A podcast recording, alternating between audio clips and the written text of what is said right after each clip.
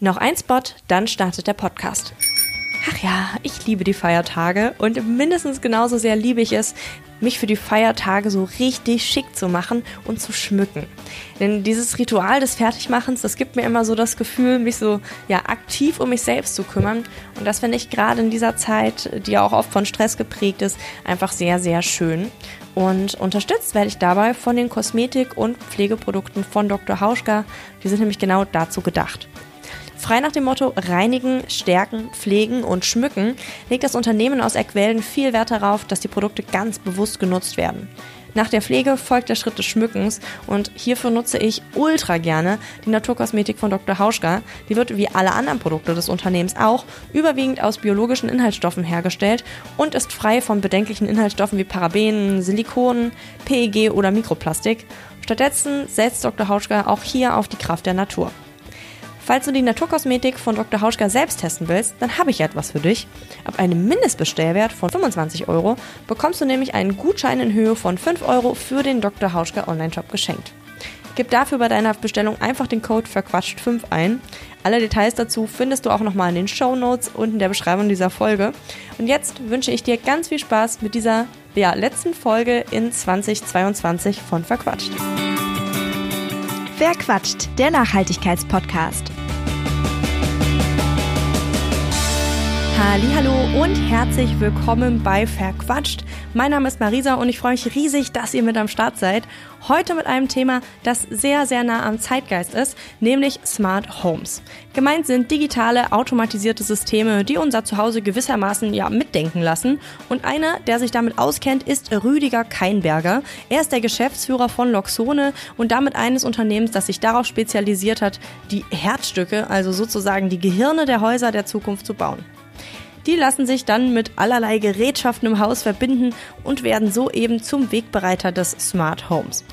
Wie das funktioniert und warum das ein ziemliches Nachhaltigkeitspotenzial hat, das erklärt Rüdiger Keimberger in dieser Folge von Verquatscht und dabei wünsche ich euch jetzt ganz viel Spaß. Hallo Herr Keimberger. Hallo Frau Becker.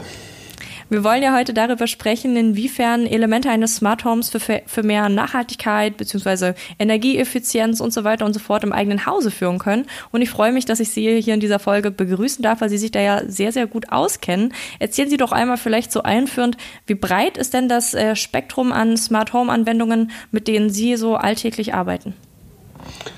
Danke, äh, dass ich die Chance habe, das auch zu erläutern. Äh, das Thema ist natürlich heute aktueller denn je. Unsere Firma gestartet vor 13 Jahren. Jetzt wird ja über Smart Home seit 20 Jahren gesprochen. Das Thema Smart Home hat sich dann aber relativ lange nicht durchgesetzt, weil es einfach zu komplex war. Weil einfach mit extrem viel Aufwand Sensoren irgendwie in den, mit Aktoren verbunden wurden und das alles eigentlich ein starres System war, das mit extrem viel Programmieraufwand war. Die Grundidee Smart Home heißt aber, dass man viele, viele Funktionen eines Hauses übernimmt, automatisiert, um so den Bewohner das Leben einfacher zu machen, energieeffizienter zu machen und sicherer zu machen. Dementsprechend ist das Spektrum, den unser Haus abdeckt, wirklich extrem breit gefächert. Uns gibt es auch nur deswegen, weil wir genau diesen Gedanken aufgegriffen haben. Das heißt, unser Unternehmen ist nicht wie andere Anbieter, die aus Schaltern oder aus irgendwelchen Elektronikbauteilen herrühren, sondern unser zentrales Thema war von Anfang weg, wie können wir Gebäude intelligent machen. Und jetzt auf das Thema hinkommen, ein intelligentes Gebäude weiß, was es zu tun hat. Im Idealfall kann man das vielleicht vereinfacht darstellen wie ein Butler. Also wenn man heute ein, ein, schönes Anwesen hat und vielleicht zehn Butler da hat, die zum richtigen Zeitpunkt beschatten, zum richtigen Zeitpunkt äh, Vorhänge dann wieder öffnen oder Beschattungen bedienen, Heizung anheben, Heizung senken, Kühlung etc. Das alles zusammengefasst in einem Hirn. Und da vergleichen wir uns gerne mit unserem Ansatz wie der menschliche Körper. Wir haben ein Gehirn, das die Zentrale für alles ist. Wir wissen, wenn uns kalt ist, dann fühlen wir das auf der Haut. Wir werden uns dann entsprechend, das Hirn wird sagen, dann zieht ihr doch etwas an. Äh, wenn wir etwas sehen, eine Oberfläche, eine Farbe, dann wird das im Hirn verarbeitet. Und genauso hat unser Weg auch begonnen, in der Intelligenz von Gebäuden den intelligentesten Bauteil, nämlich das Gehirn selbst zu entwickeln. Dazu haben wir uns von Anfang an extrem viele Schnittstellen bedient, um alles zu erfassen, was in einem Haus passiert. Jetzt kommen wir zu dem Thema, die Brücke zum Nachhaltigkeitsthema, zum Thema Energieeffizienz. Äh, in etwa 40 Prozent des gesamten, der gesamten CO2-Belastung entstehen durch Gebäude und deren Benutzung.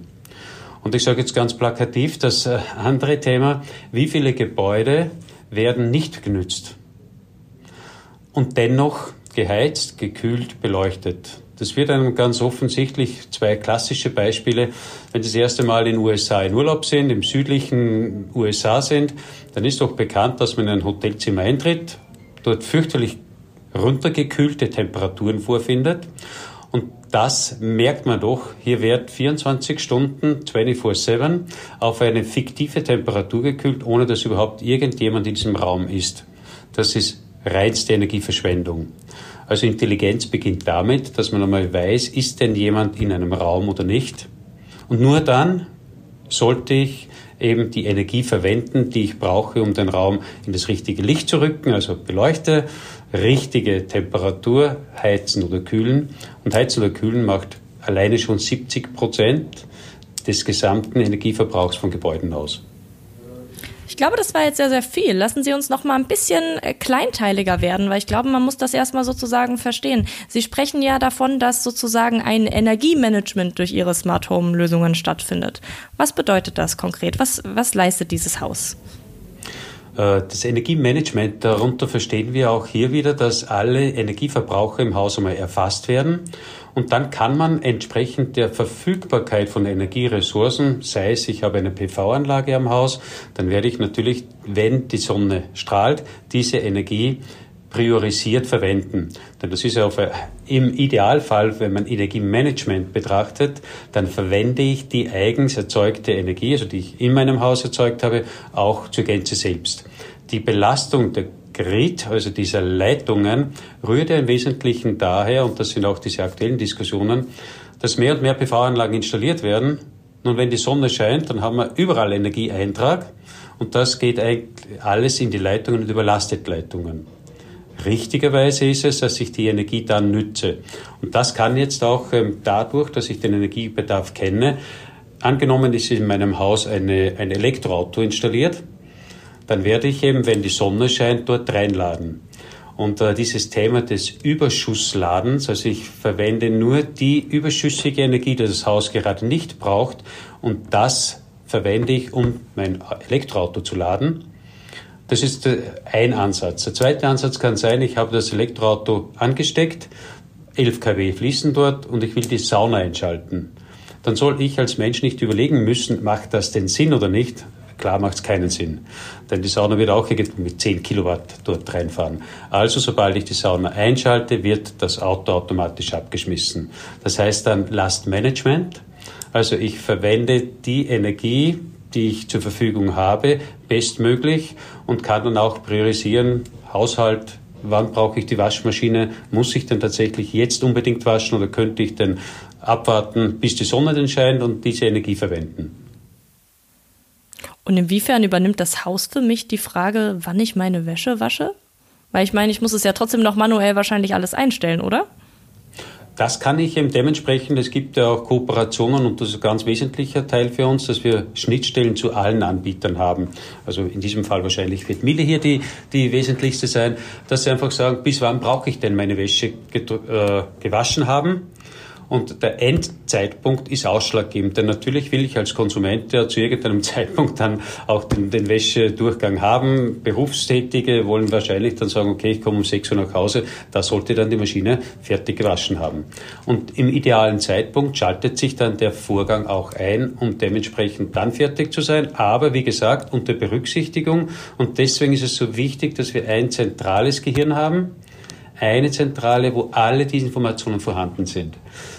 Äh, ich glaube, ganz, ganz einfach lässt sich es auch äh, erläutern bei Beschattungen. Denn äh, man weiß im Vorfeld nicht, man könnte sagen, ja okay, äh, wenn es denn warm melden, wenn ein Sonneeintrag äh, zu erwarten ist, dann mache ich morgens, wenn ich außer Haus gehe, die Beschattung runter. Ja, dann ist aber vielleicht doch nicht so und ich würde gerne gerade Übergangszeit jetzt doch den Sonneneintrag zur Raumerwärmung ja gerne nützen. Also ich müsste hier permanent justieren. Intelligentes System weiß erstens, wie ist die Außentemperatur, wie ist die Innentemperatur, wie ist der Einstrahlungswinkel der Sonne, äh, wie ist Wett die Wettervorhersage, was erwarte ich. Und dementsprechend steuert das besser als der Mensch denn das überhaupt machen könnte, wenn er selbst 24 Stunden permanent vor der Beschattung sitzen würde. Hm, das heißt sozusagen, wenn ich jetzt auf das Beispiel mit dem E-Auto, was sozusagen äh, in der Garage steht und lädt, zurückkomme, ich würde dann sozusagen meinem Hausgehirn kommunizieren, ich muss am nächsten Morgen wieder zur Arbeit fahren und dann sucht das Haus den bestmöglichen Zeitpunkt aus, wie das sozusagen mit allen anderen Geräten im Haus äh, gut zusammenpasst, um dann das Auto zu laden. Genau, und jetzt kommt zum Zeitpunkt auch noch die Energiebedarf. Äh, ich kann natürlich, also wenn ich klassisch ein Auto lade, dann fahre ich mit 11 kW drauf. Wir kommen aber hier mit Systemen, dass wir einfach sagen, man kann auch runter bis 1,3 kW laden. Wenn ich denn lange Zeit habe, und das ist eigentlich auch so klassisches Anwendungsgebiet hierfür wäre äh, Ladestationen und Flughäfen. Ich bin 14 Tage weg. Mir ist eigentlich vollkommen gleich, äh, ob hier mit vollem Strom oder mit geringerer Strommenge draufgefahren wird. Ich will, wenn ich nach 14 Tagen komme, das Auto vollgeladen haben. Der nächste fährt aber dorthin, holt jemanden ab und will einfach den Wagen ganz schnell wieder geladen haben, weil er nur den Passagier abholt und wieder rausfahren will. Dementsprechend on demand muss natürlich der Mensch das Recht haben, einzugreifen und zu sagen, ich brauche jetzt sofort maximale Ladung so diesen Power Boost. Aber ansonsten gebe ich einfach die Zeit an, wenn ich den wieder wegfahren will. Und das Energiemanagement sorgt dafür, dass ich kosteneffizientest, eben unter Berücksichtigung der Energiequellen, die ich habe, hier wirklich den optimalen Weg wähle, um das Endprodukt, ohne jetzt äh, irgendeinen Nutzernachteil zu haben, ohne Komforteinbußen, die optimale Energie einzutragen. Hm. Ich habe gerade spontan gedacht, ob man da nicht vielleicht, so wenn ich jetzt zum Beispiel an E-Auto denke und ich habe dann eingestellt, ich möchte am nächsten Tag wieder losfahren, wir können es ganz langsam laden und dann passiert irgendwas und ich muss in der Nacht, keine Ahnung, ins Krankenhaus 200 Kilometer weg oder was weiß ich was. Führt das dann zu einem Einbußen an Spontanität an manchen Punkten vielleicht? Äh, jetzt das, danke für das Beispiel, ist ein tolles Beispiel. Das heißt, das nächste Krankenhaus weiß ich ja nicht, wie weit es denn weg sein wird und hoffentlich ist es nicht 500 Kilometer entfernt. Äh, insofern kann ich natürlich auch eines sagen, ich lade einmal die ersten 50 Prozent sofort. Damit ich eine Reichweite von Hausnummer 200 Kilometer habe, wenn mir das denn wichtig ist. Also das lässt sich natürlich auch einstellen. Okay, sehr spannend. Dann nehmen Sie mich doch mal mit. Wie kann ich mir dieses Gehirn im Haus vorstellen? Also, wenn Sie das so erzählen, dann klingt das so, als müsste ich so einen ganzen Schaltraum installieren. Aber so ist es ja wahrscheinlich nicht. Nein, das äh, Schöne ist, es ist grün, es ist klein und lässt sich im Schaltschrank verbauen, dieses Ding. Äh, das ist, wir nennen es einen Miniserver, weil es ein kleiner Server ist, der wirklich ähm, diese Rechenleistungen mit sich bringt. Und das ist dieser zentrale Bauteil. Den können wir klassisch bei Hausinstallationen in das Netzwerk anbinden. Wir können es dementsprechend verkabeln fix und wird üblicherweise mit Schaltschrank verbaut. Will ich aber eine Nachrüstung machen, dann gibt es das gleiche, ganz klein, das hat 9 mal 9 cm, ist 2 cm dick, auch grün. Und das läuft dann über Funk. Und das kann ich überall in jedem Haushalt mit einbinden. Und das übernimmt dann eigentlich, wenn wir heute sagen, ich möchte Energiemanagement in einem Starterpaket machen, dann ist das eigentlich der richtige Zugang und ich kann wirklich hier auch alle Funktionen abgreifen. Und, das ist das Schöne, zum einen greife ich von allen Sensoren die Information ab, im Hirn wird es verarbeitet und an Aktoren dann die richtigen Impulse weitergeleitet, was eben dann zu tun ist.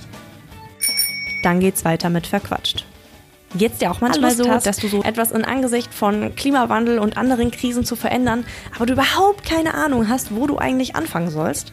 Falls ja, dann habe ich einen Tipp für dich, denn mit der App Let's Act wird es kinderleicht, sich ehrenamtlich für ganz unterschiedliche Zwecke zu engagieren. Das Prinzip ist dabei denkbar einfach. Auf der einen Seite stehen Organisationen, die Freiwillige suchen und auf der anderen Seite eben diejenigen, die sich engagieren wollen. Und über die App werden beide Seiten deutschlandweit zusammengebracht. Dabei sieht man als Nutzerin oder Nutzer sehr übersichtlich, für welche Projekte in der eigenen Umgebung oder auch remote von zu Hause aus gerade ehrenamtliche HelferInnen gesucht werden. Und man kann sogar nach unterschiedlichen Kategorien wie Umwelt- oder Tierschutz, Kinder oder Bildung filtern. Außerdem kannst du einzelne Organisationen auch finanziell über die App unterstützen. Ob du dich einmalig oder regelmäßig engagieren möchtest, spielt dabei übrigens überhaupt keine Rolle. Let's Act ist für alle Beteiligten kostenlos und du hast mit dem Download keinerlei Verpflichtungen. Aber wahrscheinlich jede Menge Spaß, denn du lernst sicherlich tolle Menschen kennen und außerdem macht Helfen ja bekanntlich glücklich. Wenn das für dich spannend klingt, kannst du dir die App Let's Act in deinem App bzw. Play Store kostenfrei runterladen. Schau unbedingt auch in die Show Notes und in die Beschreibung der Folge. Dort habe ich dir nochmal alle Details zu Let's Act verlinkt. Und jetzt geht's weiter mit Verquatscht. Hm. Und jetzt haben Sie vorhin schon gesagt, fand ich sehr spannend, dass auch sowas wie tatsächlich auch eine Waschmaschine man an dieses ähm, Hirn sozusagen anschließen kann. Geht das dann auch äh, perspektivisch mal mit einer Geschirrspülmaschine, meinem Kühlschrank, meinem Gefrierschrank und allem, was sonst so an Elektronik passiert? Exakt. Es geht grundsätzlich mit allem. Wir sind auch mit allen wesentlichen namhaften Herstellern hier in einem Verbund. Das heißt, dass wir hier also über diese Schnittstellen auch verfügen können. Das Beispiel, das Sie angebracht haben, Kühlschrank, Gefrierschrank, dort will ich eine gewisse Temperatur haben, äh, ist aber extrem spannendes Thema, beispielsweise im Gewerbe. Also wenn Sie Supermärkte haben, dann wird extrem viel Energie für die Kühlung verwendet. Und wir haben hier bei einigen Installationen mittlerweile das dahingehend optimiert, wenn denn die Sonne scheint, dann nehmen wir die volle Energie und kühlen einfach so ein Kühlhaus, wenn das auf minus 10 Grad eingestellt ist, auf minus 12 Grad runter. Denn die Sonne ist da, der Strom kostet ja nichts, der ist sozusagen ja gratis verfügbar und ich lasse dann einfach in der Nacht, wenn die Sonne ja nicht da ist, einfach die Temperatur wieder dann zurückgleiten.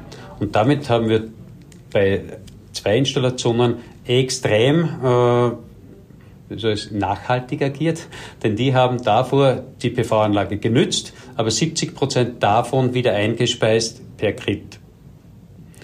Das heißt, das ist dann äh, genau das, wo ich gesagt habe, Sonne scheint, alle PV produzieren gleichzeitig und alle äh, fahren voll in die Leitung. Und nur mit dieser Maßnahme haben wir dort geschafft, dass der zur Gänze seine Energie selbst verbraucht und nichts in die Belastung der Leitungen reinbringt. Also das ist wieder so eine Intelligenz, die man eben da spielen kann damit. Und das spiegelt ganz klar das Thema Nachhaltigkeit. Denn wenn ich 100 kW, das war das bei diesem äh, klassischen Anlage, das ist schon richtig, richtig viel Leistung. Wenn ich die zur Gänze selbst benutzen kann, dann belaste ich damit eigentlich eben das ganze rundherum Ökosystem, die Leitungen, die aufgebaut sind und die ja in den Querschnitten immer wieder diskutiert werden, dieses viel zitierte Blackout-Thema, rührte urs ursprünglich davon. Und wenn wir aber hier eine gewisse Autarkie schaffen, weil wir eben intelligent mit der Energie umgehen, die verfügbar ist, dann können wir da einen richtig großen Beitrag leisten. Hm. Wenn ich Ihnen jetzt sagen würde, hier stellen Sie mir mal ein, ein, Haus hin, was das Maximum an Technik, das Maximum an Hirn sozusagen hat, welches Einsparpotenzial habe ich da sozusagen, wenn ich da aktiv Energiemanagement betreibe, im Vergleich zu einem natürlich irgendwie gleich großen oder ähnlich großen ähm, Haus, das diese Technologie nicht hat? Also wenn wir 170 Quadratmeter Haus beispielsweise annehmen, also ein schönes Einfamilienhaus, äh, wo heute die Gasrechnungen bei aktuellen äh, Preisen irgendwo bei 3.000, 3.500 Euro liegen, dann ist mit einem Investment von 1500 Euro eine Einsparung von dieser gleichen Größenordnung im ersten Jahr absolut realistisch. 1500 das heißt, Euro für was? Also das ist allein, allein an Gas. Also ich würde damit alleine an der Gasrechnung äh, das Return on Investment schon wieder darstellen können. Aber ich kann darüber hinaus natürlich eben bei Beleuchtung, also gerade die Beleuchtung ist ein wesentlicher Teil, denn wenn ich einen Raum betritt, ist dort Licht. Wenn ich den Raum verlasse, ist das Licht aus. Wie viel wird wirklich eben in Räumen unnötig beleuchtet? Und wenn wir auch bei der Beleuchtung sind, dann kommen wir auch zu unserem Ansatz der Nachhaltigkeit, wie wir unsere Produkte designen. Grundsätzlich sind alle unsere Produkte so konzipiert, dass sie ein Hausleben lang funktionieren. Das heißt auch Beleuchtungskörper. Das heißt, Glühbirnen zu wechseln alle Jahre ist bei uns kein Thema. Wir gehen ausschließlich in Niederspannung. Das heißt, der Stromverbrauch ist von vornherein auf das Optimum reduziert und zum Zweiten die Lebensdauer auf 20 Jahre konzipiert. Also auch hier nicht nur, dass ich die Energie spare, die zum einen natürlich wichtig ist, aber zum zweiten auch, dass ich eben Produkte dann nachhaltig nicht permanent wechsle und damit wieder Müll verursache, sondern wirklich in Richtung ein Haus leben lang alle unsere Produkte im Einsatz habe. Hm. Und kann man das irgendwie sozusagen in, ich weiß, CO2 ist ja so, beziehungsweise auch die CO2-Äquivalente sind ja so die beliebteste Währung, sag ich mal, in dem Bereich. Kann man ja. das da irgendwie übersetzen? Ja, ich würde sagen, man kann es direkt halbieren. Okay. Also so als Faustregel kann ich mit einer optimalen Intelligenz tatsächlich halbieren. Und das nicht nur im Smart Home im Privaten, sondern definitiv und in einem sehr, sehr starken Ausmaß in allen öffentlichen Gebäuden, allen Gewerken, Gewerken äh, ganz plakativ in Hotelanlagen. Einfach nur Energie on Demand. Energie dann verwenden, wenn ich es wirklich brauche. Und ich brauche es wirklich nur dann, wenn der Mensch selbst physisch anwesend ist. Und wie sieht es aus, wenn ich jetzt vielleicht kein äh, Budget für einen Komplettumbau habe, weil man da ja durchaus schon auch ein bisschen Geld in die Hand nehmen muss, äh, sondern sage, so eine automatische Beschattung, das fände ich jetzt irgendwie äh, total schnittig und sinnvoll. Wie ist da so das Einsparpotenzial? Haben Sie dazu Daten? Ja, äh, wir haben ja grundsätzlich ist jetzt die Frage, hat jemand eine Beschattung? Wir selbst stellen ja keine, sind kein Beschattungshersteller, wir steuern die an.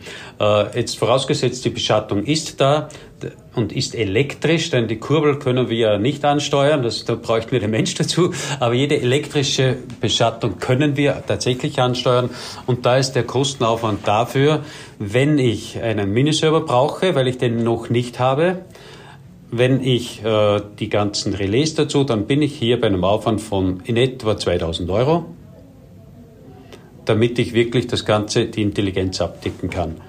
Und das ist wirklich für ein auch wieder Größenordnung 170 äh, Quadratmeter Haus. Okay. So eine Frage, die mich bei diesem ganzen Thema vor allem aus so einem eben Nachhaltigkeitsaspekt sozusagen umtreibt, ist, ab wann sich das sozusagen rechnet, weil ja auch die ganze Elektronik, in der stecken ja auch irgendwie Rohstoffe, da stecken Batterien für die Geräte. Also nach welcher Nutzungszeit hat man sozusagen diese vielleicht etwas größere CO2-Investition jetzt im Vergleich zum nicht äh, elektrisierten wieder raus?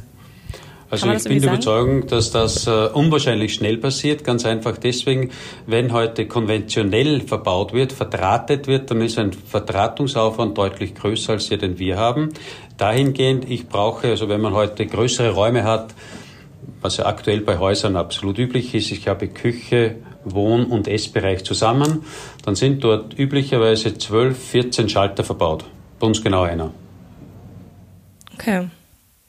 Das heißt sozusagen, Sie würden sagen, diese Hardware ähm, Investition in Anführungszeichen äh, ist gar nicht so groß, wie man das sich vielleicht vorstellt. Also weil ich jetzt so wirklich an so ein klassisches Haus irgendwie, also ich lebe jetzt zum Beispiel jetzt in einem sehr, sehr alten Haus. Hier ist jetzt so nichts findet hier irgendwie elektrisch statt, außer natürlich die Geräte, die ich selber in die Steckdose stecke. Ne? Also hier gibt's einen manuellen Rollladen, hier gibt's, hier passiert nichts automatisch, sage ich mal. Ne? Und in dem Vergleich habe ich sozusagen gedacht. Ja, äh dahingehend, wenn man das jetzt betrachtet, dann glaube ich, ist alleine über die CO2-Entlastung, die wir durch den, die Energieeinsparung haben, auch bereits nach einem Jahr sinnvoll wieder einen Return darzustellen. Und das Thema, das wir auch äh, gerne diskutieren, ist, wir haben ja vor, vor zehn Jahren Größenordnung, war ja die Investition in ein Smart Home wirklich noch ein Kostenaufwand. Äh, da war es wirklich die Frage, kann ich es mir denn leisten? Heute muss man ganz klar sagen, wenn man neu baut, dann ist ganz klar die Ansage, nein, also man kann es sich nicht leisten, nicht in ein Smart Home zu investieren. Denn das wäre auch aufgrund der Nachhaltigkeit der, der der Preiswertigkeit eines Hauses zum einen und aber von vornherein der Energieanforderungen, die wir heute an Häuser stellen, eigentlich schlichtweg unvernünftig und lässt sich auch finanziell darstellen. Das ist auch jetzt so der Punkt. Äh, wir haben ja, wir haben uns ja die ersten zehn Jahre unseres unternehmerischen Daseins extrem auf das Thema Smart Home, Leben in den eigenen vier Wänden konzentriert, haben uns aber jetzt die letzten drei Jahre ganz intensiv mit dem Thema Gewerbe auseinandergesetzt. Weil alles das, was in den, im kleinen Häuschen passiert, natürlich im großen Maßstab in allen Gewerben genauso Richtigkeit hat. Und dort war aber für uns so das Thema, dass wir auch in der Argumentation uns ändern mussten, weil wir haben immer vom Smart Home Erlebnis gesprochen, wie nett, wie angenehm und, und, und, schöne Beleuchtungsszenen. Wesentlich ist aber, dass wir jetzt ein Tool haben, dass wir auch mit Managern, die Entscheidungen treffen nach kaufmännischen Gesichtspunkten, einfach ganz klare Beweisketten haben, dass sich es, dass es sich definitiv rechnet, in eine Gebäudeautomatisation zu investieren. Deswegen verwenden wir auch den Ausdruck Smart Home nicht mehr wirklich stark. Der ist auch meiner Meinung nach etwas missbräuchlich in den letzten Jahren in der Verwendung, weil keiner mehr weiß, was wirklich Smart Home ist. Bei vielen Leuten ist ja so der Begriff, äh, kenne das, wenn ich da auch auf Reisen bin und irgendwie Immigration anstelle und sagen, ja, Business, Smart, äh, dann sagt man noch Smart Home, ah, Alexa, also es wird ja vielfach einfach nur die Sprachsteuerung als Smart Home bezeichnet. Und deswegen versuchen wir uns auch hier äh, damit abzugrenzen. Wir sehen den Sinn und Zweck unseres Unternehmens dahin, Gebäude intelligent zu machen. Also mit Automatisierung intelligent zu machen, um eben die Anforderungen, die heute energetisch zum einen gestellt sind, zum anderen an Komfort und an Sicherheit idealerweise abdecken können. Okay, sehr, sehr spannend, dass dieser Begriff ähm, aus ihrer Sicht so ein bisschen veraltet ist, weil ich den natürlich, also ich habe den natürlich jetzt auch benutzt, ne, und das habe, habe das auch für mich im Kopf die ganze Zeit so geführt, weil das halt für mich so, ja, ich weiß nicht, alles, was so das Haus ähm, oder ein, ein Gebäude so irgendwie, ich weiß nicht, denken lässt sozusagen, äh, jetzt fällt für mich halt unter diesen Begriff Smart Home irgendwie. Aber das, das ist halt, ist ne, jeder hat da ja unterschiedliche Assoziationen genau. zu, je nachdem, auf welchen Erfahrungsschatz er oder sie zurückgreifen kann. Insofern, ja, wir ähm, haben es einfach gemerkt, dass äh, hier wirklich auch bei Professionisten, also wenn heute im Gewerk in Gewerken groß investiert wird, dass sie dann sagen, naja, äh, eure Lösung ist eine Smart Home Lösung. Smart Home heißt ja doch, das ist ja doch für Privatanbieter. Deswegen haben wir auch hier diese Begrifflichkeit dann doch für uns auch etwas neu aufgestellt. Mit Erfolg. Es wird die Akzeptanz steigt tatsächlich ähm, äh, im Gewerbe jetzt deutlich, seit wir uns hier etwas anders positionieren, obwohl die Ansätze, die Anforderungen, äh, die Steuerungslösungen genau die gleichen sind. Spannend sehr, sehr spannend. Vor allem im Gewerbebetrieb hat man wahrscheinlich auch äh, ja, enorme Einsparpotenziale, oder? Das ist wahrscheinlich noch mal ein bisschen Definitiv. krasser als im äh, Privathaushalt, oder? Ja, also wir haben hier, äh, wir haben jetzt gerade ein Riesenprojekt vor uns. Wir investieren hier am Standort 60 Millionen aktuell in ein großes Objekt, Campus. Das heißt, das ist ein Hotel dann äh, mit über 80 Zimmern. Das ist ein Veranstaltungszentrum für 600 Personen, Restauration, äh, Lager, Logistik, äh, Büroräumlichkeit für 350 Mitarbeiter. All das wird natürlich nach den allerneuesten Gesichtspunkten gemacht. Wir sind aber hier in einem Gebäude jetzt auch schon und das jetzt über Jahre, wo es keinen einzigen Schalter gibt, keinen einzigen Lichtschalter, kein einziges Thermostat, das händisch zu regulieren ist, äh, keine Beschattungssteuerung, die individuell zu bedienen ist und alles das automatisiert. Und wenn ich allein hier sage, wir haben hier 120 äh, Mitarbeiter in dem bestehenden Gebäude, wie Sie vorher gesagt haben, wie viel Elektronik verbaue ich denn, dann ist das eigentlich auch gleich eine extreme Reduzierung. Würde ich so ein, so ein Büro klassisch installieren, dann wären dort wahrscheinlich irgendwo 100 Schalter verbaut worden. Das ist dieser eine Ansatz. Und zum Zweiten, wir haben hier jetzt die Erfahrung über die Jahre gesammelt, die Automatisierung funktioniert perfekt. Wir haben dann, wenn ich das Büro betritt, wenn ich an meinem Arbeitsplatz bin, über Detektion, dass hm, jetzt bei mir die Beleuchtung, dass hier die Belüftung richtig ist, dass hier die Beschattung meinen Arbeitsbedürfnissen entsprechend gesteuert wird, ohne dass ich einen Griff zu tun habe. Wenn ich das Büro verlasse, wird hier automatisch wieder aufgrund der Präsenzerkennung einfach eben nicht mehr die Energie verwendet, um hier einen idealen, ein ideales Raumklima an meinem Arbeitsplatz zu haben. Und das funktioniert äh, jetzt mit zur vollsten Zufriedenheit. Wir haben alle Mitarbeiter, die sagen, toll ist es hier im, im Büro. Also das ist schon mal der Beweis, es funktioniert. Und das Einsprungspotenzial, das wir haben, jetzt können wir hier leider, leider ja nicht äh, sagen, wir haben es davor anders gehabt, denn wir haben ja neu gebaut, aber vergleichsweise zu ähnlich großen Office-Gebäuden ist der Energiebedarf die Hälfte. Krass, also schon äh, ein enormes Einsparpotenzial, ne? gerade Enorm, jetzt so in ja. Zeiten, wo ähm, Energie ja auch nicht günstiger wird, um es mal ähm, ja ein bisschen euphemistisch auszudrücken. Jetzt muss ich ganz klar sagen, also ich glaube, dass viele HörerInnen dieses Podcasts äh, wahrscheinlich noch keine Eigenheimbesitzenden sind, weil vieles auch junge Leute sind, die vielleicht noch im Studium stecken. Also ich, ich glaube, also es ist so eine ganz gute Mischung zwischen Leuten zwischen 20 und 30 und zwischen 30 und 40. So die ältere Hälfte vielleicht irgendwie, ne? Aber so zwischen 20 und 30 sind die meisten ja eher noch irgendwie in äh, Mietwohnungen ansässig. Hat, hat man irgendwelche Möglichkeiten als Mieterin oder Mieter Energie durch, ich sag's jetzt nochmal, Smart Home Anwendungen zu sparen? Oder ist das äh, schwieriger. Ja, also nee, das ist definitiv machbar. Äh, wir haben gerade jetzt für Studenten Wohnheime auch Adaptierungen vorgenommen. Dort ist ein ganz einfaches Beispiel, die sagen, äh, Unsere Studenten denken eben oft nicht dran, äh, wenn sie das Fenster öffnen, dass ja gleichzeitig die Heizung läuft. Das ist ganz einfach über die Detektion, dass wir jetzt hier überwachen, wird denn ein Fenster geöffnet, ist automatisch die Heizung oder die, die Kühlung ausgeschaltet.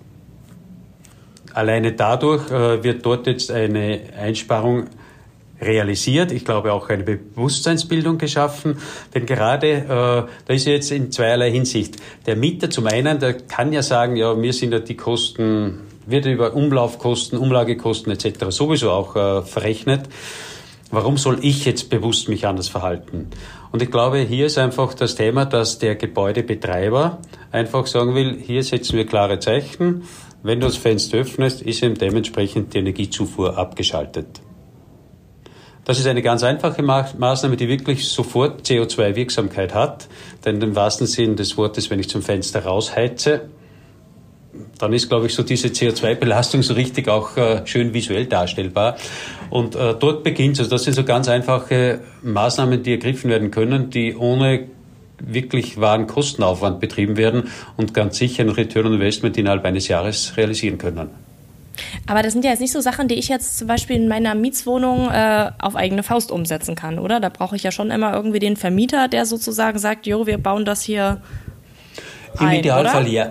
Im Idealfall ja, aber wenn ich heute das mir dann selbst auch durchrechne, dazu ist natürlich, muss ich schon sagen, der, die Kommunikation mit dem Vermieter wichtig, weil habe ich denn eine Abrechnung, die wirklich meinen Wohnraum umfasst? dann wird sich's auch dort darstellen können. Wenn ich aber einfach nur anteilsmäßig über die Quadratmeter, die ich nütze, dann ist natürlich der Anreiz ein geringerer, muss ich leider zugeben. Ich glaube, dort ist sicher auch so diese Eigenverantwortung und dieser Appell an die Vernunft gegeben. Aber ich glaube, es wird sich sowieso in diese Richtung hin entwickeln, dass wir einfach mit den hohen Energiekosten mehr und mehr in solche Maßnahmen steuern. Und ganz ehrlich wäre es auch wichtig, hier von Regierungsseite her Input zu geben. Ich bin schon der Meinung, äh, hier wird, wir, wir, wir fördern so viel, wir Elektromobilität äh, angesprochen. Dort wird vom Staat intensiv Geld reingepumpt. Aber es ist CO2-Belastung eindeutig mehr aus Gebäuden als vom Verkehr her. Also sollten doch eigentlich gerade bei Neubauten äh, das eine Mindestauflage sein, dass eben eine Intelligenz in einem Gebäude, genauso wie über eine Isolierung sprechen. Dort wird ja extrem viel gemacht. Ein Haus wird unwahrscheinlich dicht gepackt, heute ja schon. Was auch alles gut ist, das ist also ich will nicht gegen diese Maßnahmen, aber ganz alleine, wenn ich heute ein Haus habe, das eben noch nicht perfekt isoliert ist, dann ist mit viel weniger Aufwand, auch kostenmäßig Aufwand, eine Steuerung dort einzubauen, die Energie einsparen kann, als dass sich diese Wärmedämmung jemals rechnet.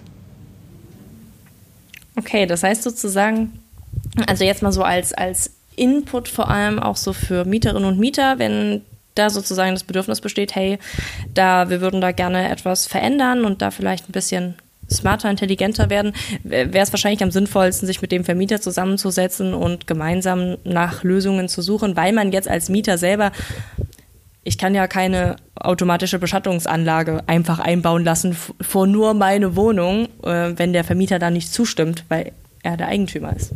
Oder?